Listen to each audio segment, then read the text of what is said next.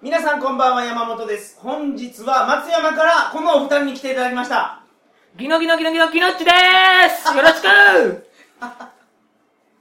体調の悪い隊長と申します。よろしくお願いしまおす。願いしますよろしくお願いしご無ま沙汰しておりましてす。いえい最後にやったのいつでしたっけあれえ、えっと、11月の初めぐらい。初めての11月ってもうだから半年経ってるんですねあ、もうそんなんですか。そうですねなんか、そんな気は全然しないですね。、はいはい毎週聞いてますから、山本さんの声は。そうですか、はいろいろと山本さんから秘密指令を受け てそほっうく木りは野してましさたんはよ本ね。当にもういろいろお手伝いいただいてますからねありがとうございますなので、なんか半年ぶりという気が全然しないんです僕がも、そうなんですよまさか3度目も出てしまうとは思いませんでした。はい今回また松山から車で来ていただいたんですが、ええい。はい。レンタカー借りてきました。データが借りてきました、今日はどんな話なんですかお土産の話をしたいと思います。あオープニングはね、はいそうです。オープニングはお土産の話。まずは、あ、ちょっと、あ山本さん、あの、お土産届きましたあありがとうございますまたオープニングなんかいただきましてね、あのー本人よりも先にお土産が届くって珍しくないです かあれですね、あの、お店行ったら、はいあのー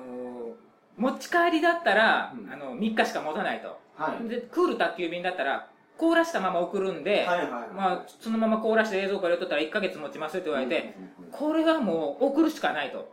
で、お店に行った時点ですでに何十人も並んでるんです。はいもう全然手に払えない。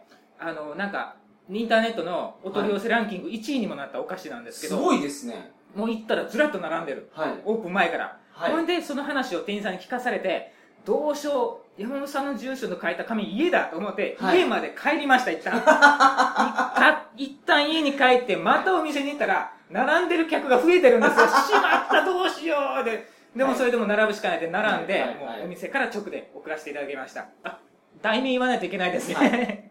は あの、霧のも、霧の森大福です。霧の森霧の森。四国中央市にある、えーっ、と、あれ何でしたっけいや、僕に振るんですあかあ、しまった、ど忘れしてしまった。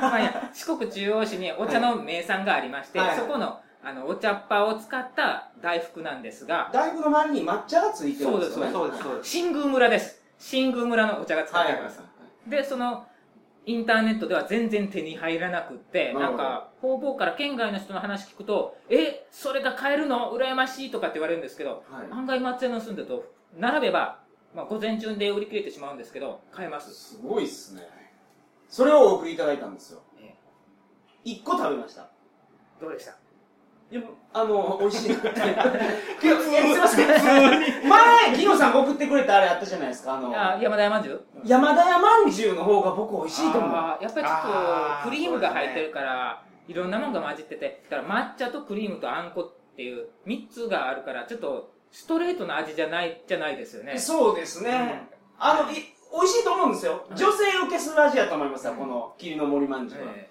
あの山田屋まんじゅうはあのなんか上品な甘さじゃないですかあそうそうそうあのあの控えめな甘さっていそううそうお茶菓子でそんなに極端に甘くあんこなのに甘くないっていうはいはいはいそうそうああれがちょっと僕感動がでかすぎたんであー今回のやつもなんか手に入りにくいのかなとああーこれ手に入りにくいんやなっていうのでけどうちの奥さんはすごい喜んでましたからありがとうございますあいいですそれでですね、はいあのーその後に総水ラジオを聞いてたら、はいあのー山本さん梅が嫌いだとおっしゃってました よね僕めっちゃ梅が好きなんですよ実は愛媛にはい戸部町というのがあってそこで出してる戸生部町って戸部動物園があるところですかあそうですそうです飛べたことですよ。もう四国最大級の動物園と言われてる戸部動物園そうなんですか全然違うそうそうなんですかピン全然ピンとこないあまあなんかあのーゴリラが渡るロープみたいなのが上から出るオランオランダ、ですオランダですから、まあ全然興味ない。あ、でもあの、あれ、白熊ピース。あの、世界、おそらく世界ですよね。正解です。世界で最初に人工飼育に成功した白熊がいるんですよ。白熊、白熊ピースって言うんですけど。それで戸部動物園有名になりましたね。なるほどうんで、その戸部に、七折の梅っていうのがありまして、七折七折れ。七つに、七数字の七に折れるって、ポキンと折れるのが折れるなんですけはど、で手振っても意味ないですよね。 折れるのがあるんですけど、そこの梅が実は、あの、日本の梅干しコンクールかなんかでうん優秀賞を取ったんで、ほうほうほうほこんな美味しい梅をぜひ、山本さんにも味わっていただきたい。でも山本さんは梅が嫌いだとおっしゃって た。そこで用意しました。うなんですかあの、これは女子大生と、地元の女子大生と共同で開発した、一押しの七折れ小梅ゼリーです。あの、ご家族分ありますので、 梅好きになってください。僕、梅酒は好きですよ。。はい。お酒ですねそうですね。お酒ですね、あれはねで。梅関連で言うと。一個じゃあちょっと今、はいはい。ちょっといただいてみますね。あ、これあの、ウジュレィダーインゼリーみたいなあそうです容そうで器すに入ってて、ジューって飲めるんですね。ジューッと飲んる。でる、ジュレです。ジュルジュルジュルって言ってください。そんなに酸っぱくないんで、食べやすいかと思います。あ、美味しいと思いますよ。ありがとうございます。あ、甘いっすね、これ。はい。もうやっぱり、酸っぱくしてはあんまり売れないというか、若い子に人気ゼが。ゼリーっていうよりは結構あの、なんすか、硬いんですわ。うん、ゼリーにしては。だから美味しいです。そうですね。これが、はい。今回の。今回の目玉です。あ次 は、あの、隊長さんの目玉が。隊長さん、隊長さんに来ないでいただいたお酒めちゃめちゃ美味しかったです。はいあ、ありがとうございます。あれ実を言うと、私の同級生が作ってるとこあ、そうなんですか。とばうーんで今回はですね、はいあの辛口の山本さんに対して、はい今度は甘口でちょっと攻めてみようかと思い まして、えー松山の銘菓といえば有名なものにありますけど例えば何、なんかありますかタルトですよ。ああタルトの次あのー多分出てこないと思うんだ、でだ、だ。だ、坊っちゃん団子っていうのが結構有名だと思います、はいおー聞いたことないですかね道後温泉に入ると、で、個室に行くと、出てくる出てくる出てくる。個室っていうか、あの、座敷でもあ、出てそう、き雑まし誌でたねす、雑誌です、雑誌です。なんですか、紙の、ええ、ええ、そうです。何の湯か忘れましたけど。えっと、はい玉色の湯、紙の湯に入ったら出てくある。れに出てくる、えっと団子あれも一応銘菓の一つになあって、ますそれ食べたことありますね。あの、坊っちゃんが食べたと言われてるんです。まあ言われてるそういう話を、ななんんかか、架空の架話空の話話でですすかかららねね。そうですまあ、実際にはあの当時に坊ちゃん団子っていう今現在の坊ちゃん団子っていうのはなかったのではい持ってくのはまあそれではあるんですけど、えー、と有名なのは、えー、うつぼ屋うつぼや。の坊ちゃん団子っていうのが松山では一番有名なんですけども、実は、その、うを取った、つぼや。はい。つぼ屋っていうところがああ、これ、うつそぼれがやが、そうそう、これ食べた、これ食べたは。い。これ温泉行ったら出てきますよね、これ。りますうんそれがうつぼ屋っていうのが、まあ、結構松山でもメジャーな、はいメジャーなメーカーでメメーカーさんなんでうすけつどぼもや第23回全国菓子大博覧会、うん茶道家、茶道家元賞を受賞してますよ、これ。す。そうですか。今私も初めて読みましたでもう一つ、はいこれこれがなんと、道後に、つぼや。つぼや。あうつぼやではなく、つぼやって言って、はいえっ、と、道後の、えっ、と、アーケード街はいの店舗でしか買えない、坊ちゃん団子。ほうほうほう。そこでしか売っていないんです出。ない。うつぼやっていうのは、あの、全国、全国か、松山のあちこち、はい百貨店でも買えるんですけうど大き、な百貨店で買えるんですけども、これは、うつ、うつ、あつぼやの分はもう、ここでしか買えないっていう。ほうほうほうで、場所も、えっ、と、ちょうどあの、ロータリー、えー、伊予鉄の市内電車の,、はいあの発信するロータリーがあるんですけど、はいそのロータリーから、えー、アーケード街をこう登っていくと、えー、くの字に右手にこう曲が曲がる、はいはい角っこのところのちょっと左手のところに、に、えー、左手にあります。つぼやっていう。あの、足湯の近くですか足よりまたさらに奥ですね。あーで、ずーっと入っていって、えー、と、右にこう曲がるようなアーケードなんで、その角っこのところの左手の方にありなるまほすので、ど。その隣がまた六時屋さんっていう、うんまたタルトで有名なところが並んでますので、今回、つぼやの団子とうつぼやの団子、見た目全く変わらんですね。そうなんです変よ。わらないんですけど、緑、黄色、黒い。黒って小豆色か。あずきと、あずきと抹茶と白あんですうね。んあ、そういうこと昔はあの、うつぼ屋さんの方は、黄色の方が、あのはい卵だったんですけど、やっぱり卵アレルギーの方もおりますので、はいそれに配慮して、もうあの、色をつけてるだけで白あんになる白あんになってる白。になってうる、んちなみにその話がちょっとずれるんですけども、その、えーアーケード、右側に曲がらずに、アーケードがあると、左に曲がると、道後ミュージックというところがあります。はい。はい。多分ご存知だと思いますけそど、れは。は、それはいもう、は四国で一番有名なストリップ劇場ですい。そうですね。ははいはい結構あの売れっ子の踊り子さんというかい。 来女優さん来来ますからねああそうなんですかはいえ、来ますねって隊長さんも行ったことあるんですかあ、はい、あります。あります。あれ、隊長さん、あれは出さないんですかあ、あの、おすあれも、おお酒も持ってったんでしょあ、あのー、この間のやつはですね、ええ、なんかオープニングトークがすごいことになっているんいですやいけいどですよも、いいですよお同じ、今度小藤のすげえのできたあ純米酒純米酒、小藤小藤。これはやっぱり地元なんで、もうこれで、そしてです。ね、酒の魚として、はい。えー、とても美味しいものを作ってきました。え手作りです。手作りです。えー、あできれば大、丈夫ですか、そのほんまに。こはので日きのたれめに。ば、今日食べてほしいんですけどこも、の場で。この場で食べてほしいんですけど、はいどうぞ。え、なんですかはい。え、ほんまに作ってきたんですか山本さんの大嫌いな虫です。え、なにこれうわーこれ何蜂の子。うーこれ、 これなんですかえ、これどうしたんですか蜂の子。蜂の子って蜂やん、これ。いや蜂そやれはん蜂のさなぎです。えと蜂の子で、はいそれを、えーとあ、バター炒め、塩コショウして、うんで、あの、ぬめっとしたのは全部飛びますので、あとはカリカリした味になります。これ隊長さん普通に食えるんですよね。一緒に食えます。え、これ、ごめんなさい、蜂どこで取ってきたんですかいや、山の中。何蜂ですえーと、普通の足長です。足長蜂あー、そう反応え、薄すごいや、ごめんなさい。あの、蜜蜂やから美味しいんじゃないですか、あれって。蜜蜜蜂の蜂は、あの、蜜をうん与えますよね。はい。だから、蜂の子は甘くて美味しい。甘いです。アシナガバチとか、あの、スズメバチは肉食でしょ虫食うやつですよね、あれ。まあ、雑雑食でもありますけど。ですよね。じゃあ甘くないえーと、味付けはあの、バターの味付けなん で、甘いと思います。はい。だから塩コショウしとんで、ちょっと、あの、はい辛いとは思いますけど。はいえ、これ松山の人ってみんな食べるんですかえーと、まず数人だと思います。いや僕も全然食べたことないですよ。これ、え、なんでこれ、なん、ちょ、よくわからないですけど、これなんで僕にこれ作っていただいたんですいや酒酒のつまみは何がいいかなあ、そうだ。鉢取ったのがある。じゃあ、これを酒のつまみに作ってみよう。あ、待てよ。山本さん確か、虫大嫌いだって言ってたな。よし、ネタになるなっていうのが僕の中であったんです よ。ちょっと待ってください。これ、食べて大丈夫なやつですか、まず大丈夫です。毒味しましょうか。いや、じゃあ僕初めて食べてみましょうか。えじゃあ、ギロさん、これ言ってください、これ。あはいはマジで、うおい、い。ギノ食べました。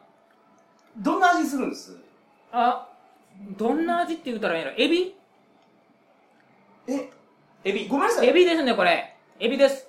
え、これ食べて大丈夫って何をもって大丈夫っておっしゃってるんですえーと、焼いてるから大丈夫ってことですか私は毒物は入れてません。いや、まあそうです。わかりますけど、箸って食べて大丈夫なんですか大丈夫です。昔はタンパク質として取ってましたからね。動物性タンパク質で。じゃあちょっと、これ、 これでいいです。どうちぞょっとあの、あんまり蜂の形してるやつあ、もっとい黒いやつを。や、 ちょっと勘弁してくださいよ。入ってないですね。うん。エビじゃないな、 これ、やっぱり。あらこれめっちゃ蜂ですよね、これ。蜂ですね。こグロさで言うと、虫の方がグロいんでしょうかね。なんかね、これ僕、韓国でお客さんに蚕食べさせられたんですよ。あそれに似てますね、食感がすごく。まあ、似たような生物ですからね。やっぱりこれお酒と一緒に食べると、またいいんですか、ね。ああ、もうお酒。で、うわえーこれほんまバリバリ八やんか。ああ、ここから見たら顔がもうす らですね。おーいやーか、これ、なんかとても だ。え、あのこれ頭が美味しいですかしいや、変わらないですよ。で、自分らは、これ、ああの、あ、成虫の方が食べやすい。ですね。蜂の形してる方が食べやすいですうんね。 食べやすいですね。あ、僕さっき蜂の形してましたよね。これ、これ、じゃあこれちょっを、これ。とはいはいこれをほん、すりつぶして、で、あのあ、ああ、やっ虫は食べぱいかん、虫は食べにくい。虫って、その幼虫の方ですねう。ん。なんかね、なんか、なんていうか、どう表現したらいいんやろう。カリカリ度が足りんっていうか、なんか口の中に詰まるというか、なんと言ったらいいんやろうかな。食べにくい。ああネ、タ的に蜂は言ったら甲殻類を食べてるっていう、うん小エビを食べてるっていうバリバリ感があるよね。カリカリ感が、は皮を。なんか虫はぐにゃんぐにゃんぐにゃんってしあ、よる虫っけて幼虫の方ですねん。。幼虫はぐにゃぐにゃしとるけん。うん。一気に、だだ下がりですね。テンションいやいやいや 全然嬉しくないお土産やったな収録中に出されたらそれ食べざるを得ないですからうまいタイミングで出 してくれたっていう、はい。ありがとうございます。隠しおめで犯ですねとうございます。はい。はい。じゃあ、この8はしま、しまいましょう。はい。はいありがとうございました。どうぞ。はい。はい。本日は、もうオープニングでかなり言ってしまいましたけど、あはい。はい。まあちょっと、はい隊長がはい。特撮の話をしたいえーと、現在、ま、愛媛県松山市で開催されている特撮展についてちょっと語ってみたいと思います。と。特撮というと僕大好きなんですよ。ギノさんは好きなんですかあんまり興味なくて、一応行ったんですが、はい皆さんが5時間、6時間おられるって、僕1時間で出ましたからね。怒られましたよ。なんで1時間で出たんだと。わかりました。 まあその、特撮好き2人いますかはい。ら、はい。特撮の話をしましょう。はいよろしくお願いします。よろしくお願いします。それでは、トリカゴ放送始まります。お願いします。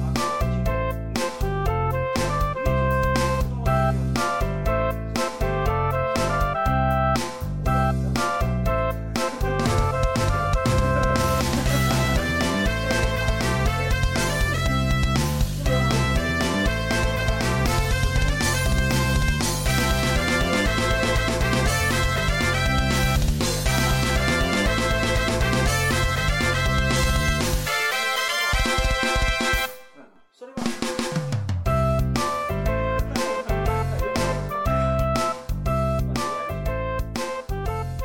改めましてこんばんは2013年6月14日金曜日鳥かご放送第388回をお送りします番組に関するお問い合わせは info.tkago.net info.tkago.net までよろしくお願いしますさて隊長はい。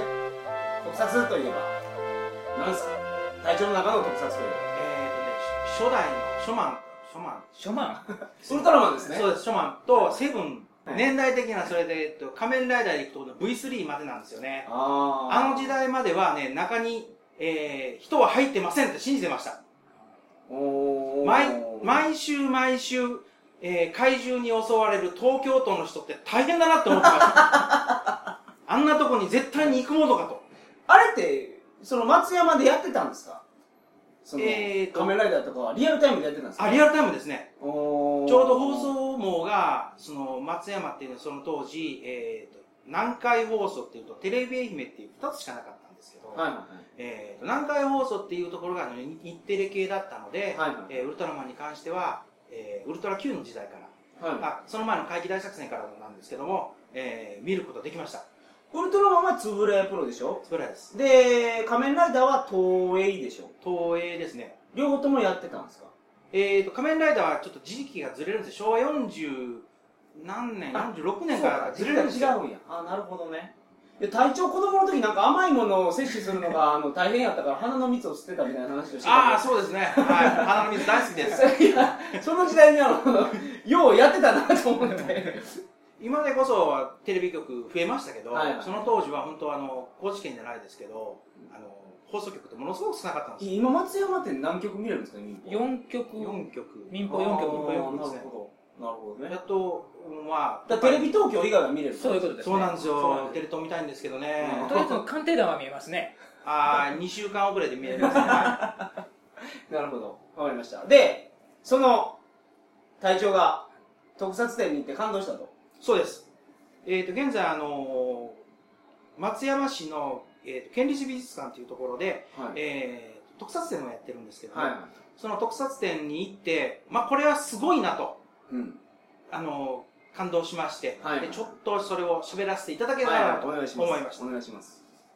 一応あの特撮展自体は、えー、と、6月、今月ですね、はい。この放送から、まあ、数数日後だと思うんです6けど。月14日の放送です、これ。ってことは、6月の23日の日曜日まで愛媛県の県立美術館で開催してますので、えー、この放送聞いたら、即行ってください有給取ってでも行ってください。はい多分、駆け込みで最終日なんかは結構混むと思います。はいはいはい。コーチはやらなかったんですね、じゃあ。そうですね。次の開催するところがなぜか知らないですけども、新潟、これ多分特撮ファンの方はもう全てチェックされてると思うんですけども、新潟で、えっ、と、新潟県の近代美術館というところで、えっ、と、今年の11月の8日から、 11月ですか結構開くんですね、じゃあ。開きますね。で、で、6来月の年、 20日に松山で終わって、次新潟で11月から。そうなんですね。で、来年の14年の1月の21日までありますので、まあ、お近くの方は、ぜひ、遠くでも間に合うようなら、行っいやそれを、だから隊長が、今日も連れて行くわけですよ。そうです。そうです。みんなを誘うわけですよ、そうです特撮展にそうですはい何が良かったんですか、その特撮展。あの、基本的に撮影、すべての場所撮影禁止なので、えー記憶の中の頼りに喋ることになっちゃうんですけども、カメラ持ち込みしたらいかんのですダメね。あのー一人カメラ持ち込んでて写真撮ってる人がいたんですけども、はい今すぐデータを消してくださいとまで言われてますから、係の人が、が各部屋に、あの必ず一人以上、はいはうい、ろうろうろうろうろうろしてまバすッ。チリおりましたうね。んで私もその一つの部屋に1時間とかそのまはいはいまはいいたので、あのこんな怪しいやつはおらんと言われ思われた思われたのか知りませんけど もはい。じーっとこちら見られてましたけど、ほうほうほうほうで、何を、どういうとこ、どういうものを置いてるんですかえー、と基本的にですねこの特撮展です、えー、と多分ストライクゾーンっていうのは、えー初代まあ、ゴジラが好きな人それから初代のウルトラマンからえ、それえー初代のゴジラですか初代のゴ水ジ沢ラ博士が、そオうでキすシデンデストロイヤーを入れるやつオでキすシか。デントデストロイヤーの入れてた容器の実物ありましたすごいっすね。ありました。もう感動して、もう裏まで見ました。 ああれはすごかったです。それで、皆さん知ってます初代のゴジラは、あの、芹沢博士っていうのが、はい。ゴジラが海を歩いてる時うんうに、んオキシデンデストロイヤーっていうのをドボーンって入れたら、ゴジラが溶けるんや言って、骨だけになりましたね。はドカーンつけて、ゴジラ溶けましたよい。ね。溶けましたね。はその兵器が、い。その兵器の、えー本物が飾られオてキシますデンデストロイヤーが置かれてる。 あ。置き置かれています。回収してきたんですね、ゴジラ多の分骨そうのだと後思いまにす。そうだと思います。 ダイバーが。はいで、ストライクゾーンは多分ね、ウルトラマン、初代のウルトラマンから、えっ、とね、80のあたりまで。ああ、僕の世代じゃないですか。僕、80リアルタイムなんですよ。ああ、そうなんですか。えっ、とね、80から、太郎とか、エースっていうのも、はいは多分ストライクゾーンだで、あとは、あのー突撃ヒューマンとか、ファイヤーマン、トリプルファイタ知らんっすんねー、ね。スペクトルマンっていう、それは聞いたことありうます。んあのー言葉に反応した人は多分見たらすごく楽しいと思います。その年代の方。だ特に楽しちょっと古めのやつですね。そうですね。そう最近の、そうそう。なんか、真剣ジャーとか、うん仮面ライダーウィザードとか、そうですそういうのじゃないですね。そうですね平成のはないですね。庵野秀明がかやってるからといって、エヴァ絡みかなと思っていくと、ちょっと、ちょっと違う。ちょっと違うっていう。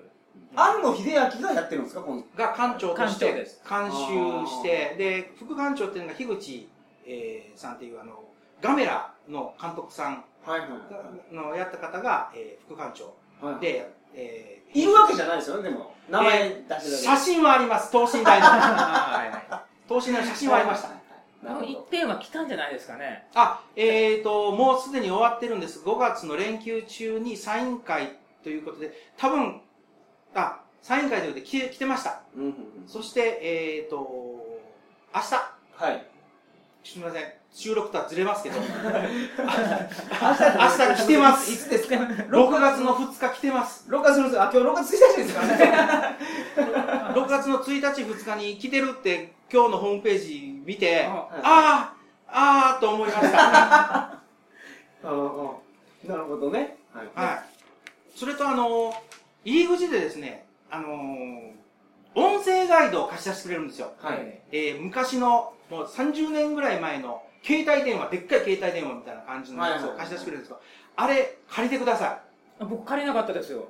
あれ、いいです。いいですかいいですえそれあの、ほら、美術館とか行ったら300円とそうかです、そうです。で貸してくれるやつですね。はい。ナレーション、あのー清川ゲームさんという方が来場されてますので、い。よくは全部、はい。誰ですかあの、エヴァの、えーそうでとすよねそうそう、エヴァ、エヴァ、エヴァのメインキャラクターの誰かです。うん、えー、と、すいません、ど忘れしました。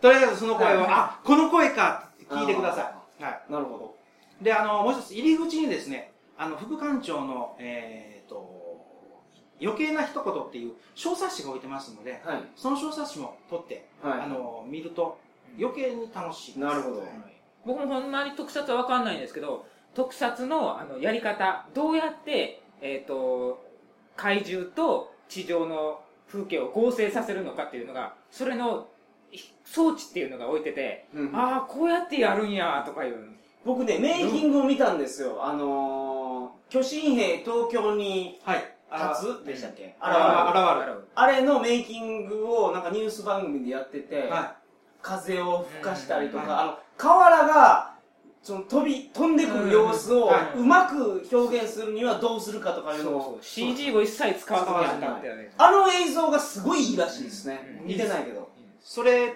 を、えー、とその巨神兵東京に現るっていう映像がもう、えー5分ぐらいの短いはいあの映画なんですけどもこれもすごいですここれれも主人っていうのはあの風の谷のナウシカナウシカ木の穴のかからに出てきはたあの兵器ですねそうです設定的に言うとちょうどあの火の七日の初日はい、を表現してるらしくてあのーああそういうことですそうかあの巨神兵が、えー、と光る棒を持はいはいって、こう何体かのナウシカの中で、えー、と歩いてきてたじゃないですか、はいはいはいはいあれをもろやってますそうかそう風の谷のナウシカっていうのはあれ未来の話ですもんねそうです文明が行き過ぎて巨神兵が火の7日間で滅ぼしたんですよねそうですで地球がなんか核の汚染で大変なことになってそうです植物が核をそう浄浄化してるっていう話でしょそうですでそので不快が広がってるとかそうですその前その前の始まりの1日目を、えー、なるほど特撮でやってるやってますこれは鳥肌立ちました見てあれ見るだけでも価値ありますねああります5回ぐらい見ましたねあそこでそしたら係の人が「またこのおっちゃんおるんかい」 って言ってこいつなんかしてもやないか 確かにね、本編見てメイキング見たらもう一遍本編見たくなりますよね。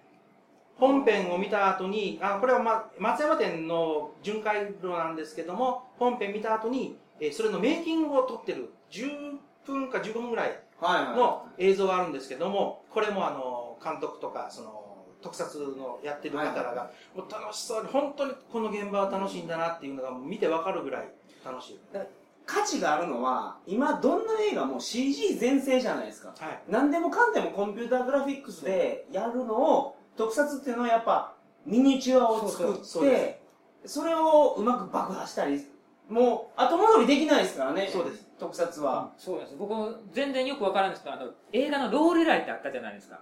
ローレラ、あの、あれの潜水艦の6メートルの潜水艦が置いてあったんですよ。はい、すごいなとって、み6メートルでもミニチュアと言えるのかって、まあ、本間もの潜水艦から考えたら6メートルはめちゃめちゃミニチュアだけど、あれは実写の、あの、なんか、ローレライっていうのは日本の映画なんで日す本そのれ映映画画、日日本本のの映映画画ですで樋口さん樋口監督が監督された映画なんですけど、えー、とちなみにそのローレラのところの上に、まあ、2月点にあるかどうかわからないんですけども、上に、えー、とスーパー X2 がのミサイルが乗ってますので確認してください全然わかりません。 はい失礼しましたえその仮面ライダー V3 とかウルトラマンレオとか例えばウルトラマンエースの指輪とかそういうのも置いてるんですかえーとねエースの指輪はなかったですけどマスクはありましたであエースのマスクがあるんですかエース確かまあ、マスクいろいろありましたね。マスクあったなミラーマンとか。ミラーマンそれからスペクトルマその辺全然わか ンらうない わーえーとあと解決ライオン丸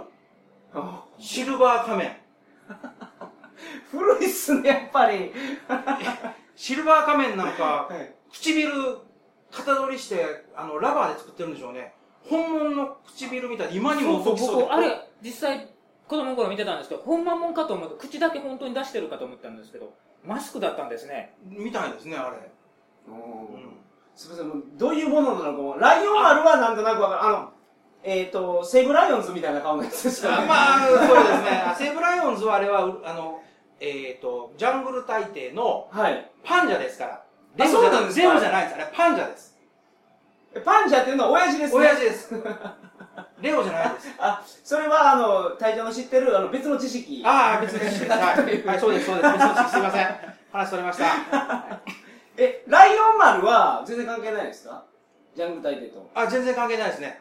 あのー、でも白いライオンでしたよね、あれ確か。白いライオンですね、白いあのライオンのたてがみで、はいで、忍者のように変身して、ライオンに変身して、それで悪をやっつけると。あはあはまあ、うん。で仮面ライダーはね、残念なことなかったんですよ。ああー、そうな多んです分、版権の関係かなんかだと思うんですけど、やっぱあれは、その制作会社が違ってるってことで。もうあると思いますね。で、あとは、あのこれ個人的に一番見たかったのは、あの、太郎の中に、ウルトラマン太郎に出てきた、えースカイホエールっていう戦闘機があるんですけど、これ丸いやつえー、じゃないです。あ翼の下になんかあのー、丸いやつがついてるやつじゃないあれはに、あれ、あーあれ、じゃあ、もうあれもありました。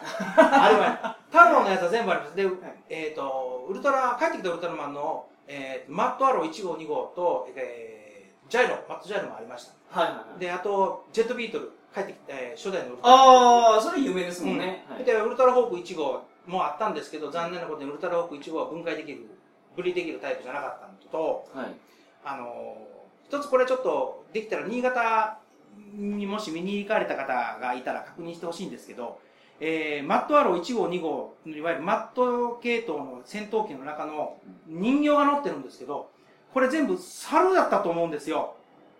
これ全然記憶ないですね。猿。えこ中中のの人人に形猿乗せてるんですかヘルメットはマットのヘルメットなんですよ。はい制服もマットの制服なんですけど、顔だけがどう見ても猿の惑星の猿なんですよ。まあそれはフェイクというかお遊びみたいな感じ。お遊びじゃないかなって。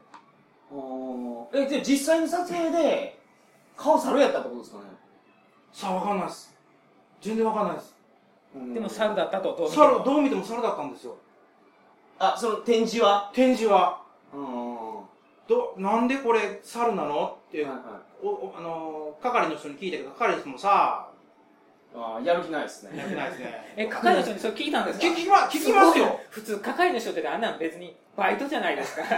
本い番もやややっるわぱけそれないでしょ。はだってね特撮のねそういう展示なんですからそれはやっぱおせ抑えて言ってくれるとそして、えー、と場所を進んで最初はその、えー、とウルトラの大きなものから次小さなミニチュアみたいなのになって、そして、えー、と東方のその倉庫みたいな設定の場所があった後に、最後には、えー、とその技術ウルトラマンの目をどうやって作ったかとかカラータイマーをどうやって作ったかとかっていうのが、こう紹介されてたりして、はいそして、えっと最後に、その、えーまあ、どこの、でもあると思うんですけど、ショップがあって、はいはいこれ買えお前らって、こういう、最後のね最後のがあるはいはいこの中の特筆するところはですね、はい大根フィルムの、帰ってきた、大根フィルム版の帰ってきたウルトラマンすみのません DVD 大根が、フィルム版って何ですか大根フィルムって何ですえー知ってる人は知っているっていう、庵野監督が、かはいえー、庵野秀明さんが、はいえー、と素人時代、大学生時代に作った大根フィルムっていう、まあ、レーベルっていうかわかんない。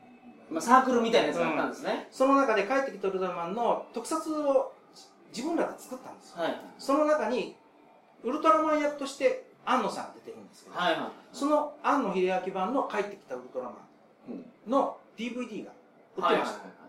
あれ、買いましょ全然気づかなかったです。いやう。あれ、僕は何何がおもろいんですそれ面白いんですか見たら衝撃受けます。あ特撮ファンの人やったら衝撃受けると思います。見たら、あの、中に出てくる、えー戦闘機とか、はいえー建物とか、全部紙なんですよ。ほうほ電信柱の全部紙。うほうはいはいはい紙製の。まあその大学生が予算ない中でアイデアで作った素晴らしい作品やとそうです、そうです。最最後後のあの、ウルトラマンが出てた時にみんなぶっ飛びますけど、面白いです。撮影できるとこもあるんですよね。で撮影できるところがあって、最後のスプロアのところにジオラマっていう、えっ、と、10メートル、あるかな ?8 メートルかける8メートルぐらいの、うんえー撮影できる、えーと、破壊された東京タワーが、と、その街並みがありますので、その街並みの中に戦車があったり、からスポーツカーうん、車があったりとか、はいはいろんな破壊されたものがあったりするんですけど、うん、スポーツカー率、壊されたスポーツカー率が異様に高いっていうのが特撮の,、あの定番なんで、スポーツカーを壊したいんですかスポーツカーが多いんです。普通車っていううん部類の車って意外に少ないんですよ。それはなんか、買えないからやけくそみたいな感じいや、好きなんじゃないんですあか好きだからっていうことで。あうんスポーツカーがー好きなんじゃないかとあ。それとあのーこれもちょっと小ネタなんですけど、えーと、戦車が、えー4台ありました。そのうちの1台は、これ多分なんですけど、はいヤマトのオロチの逆襲に出てきた戦車のオマージュではないかというマークがポツッとありますので、それぜひ確認してください。全然ついていけない話を始めましたねもう大丈夫はもうやばい方向に行ってるんでーは写真はギロさんが何枚か撮ってるんですけど、はちいょっといただきませんあ、いいです。あのー、貼りますんで、はいこんなのありますよっていうのを、はいまあ、触りだけねはい。そうですね。あれそこは写真が撮れるから、ギノさんは。はい。僕そ情こだ熱けを、燃やして。そこだけに1時間超おりまして、あとは素通りです。私は、あの、朝の9時半から入場して、えー帰ったのが16時でした。すごいっすね。すごいな。他の、まあ、メンバーの知り合いも、だいたい4時間から5時間ぐらいは、どうも、張り付いてたらしいんで。まあ、鳩迷惑ですね。そんなに。いや、まあけど、そこまで愛してくれる人が嬉しいんじゃないですかそうそう制作者側としては。うん、だと思います。そう、そう思っていただけるとありがたいです。そういう人たちがいるから特撮展をやってるんであって、そう愛媛にもそういうオタクがいっぱいいるからこそ愛媛に来てくれるんだそうですね。そういうことや。そういうことですそう。なんですよ。愛媛なんか硬い中やのにね。いや、まあ、僕の中で言うとね、もう、都会でしょ。都会ですかね。高松の方が都会のような気がするんですけど、最近。あの、不思議なんですけど、愛媛のこの美術館って、ああいう企画展よくやってるんですよ。次は松本零士展だし、前に手塚治虫展。手塚完全松本零士ってあの、スリーナインのは。知りなそういですああ、サブカルとかが多い。サブカルって言わないそうかですねな。メインカルチャーです。大河原邦夫展もありましたから何で。ねすか、それは。あの、はいガンダムのキャラクター、あメカニックデザイナー。だからボトムズのメガニックを描いた人、うんスコープドッグの原寸大が来ましたから。あれも写真撮りたかったのに撮れませんでしたねえー なるほど。なるほど。わわかりました。は今日のお話を聞いて、あのー、ちょっとでも興味がある人は、ぜひ行っといてほしいですね。そうですねぜひ行ってくださいぜひ行ってください。いあのー、興味のある人は行ってくださいあおの願いします親子連れででも行っても写真が撮れるから楽しいので、はい。行ってください。あわかりました。本日はどうもありがとうございました。ありがとうございましりがとうたございましそれではた。皆さん、おやすみなさいませ。おやすみなさいませ。おやすみなさいませ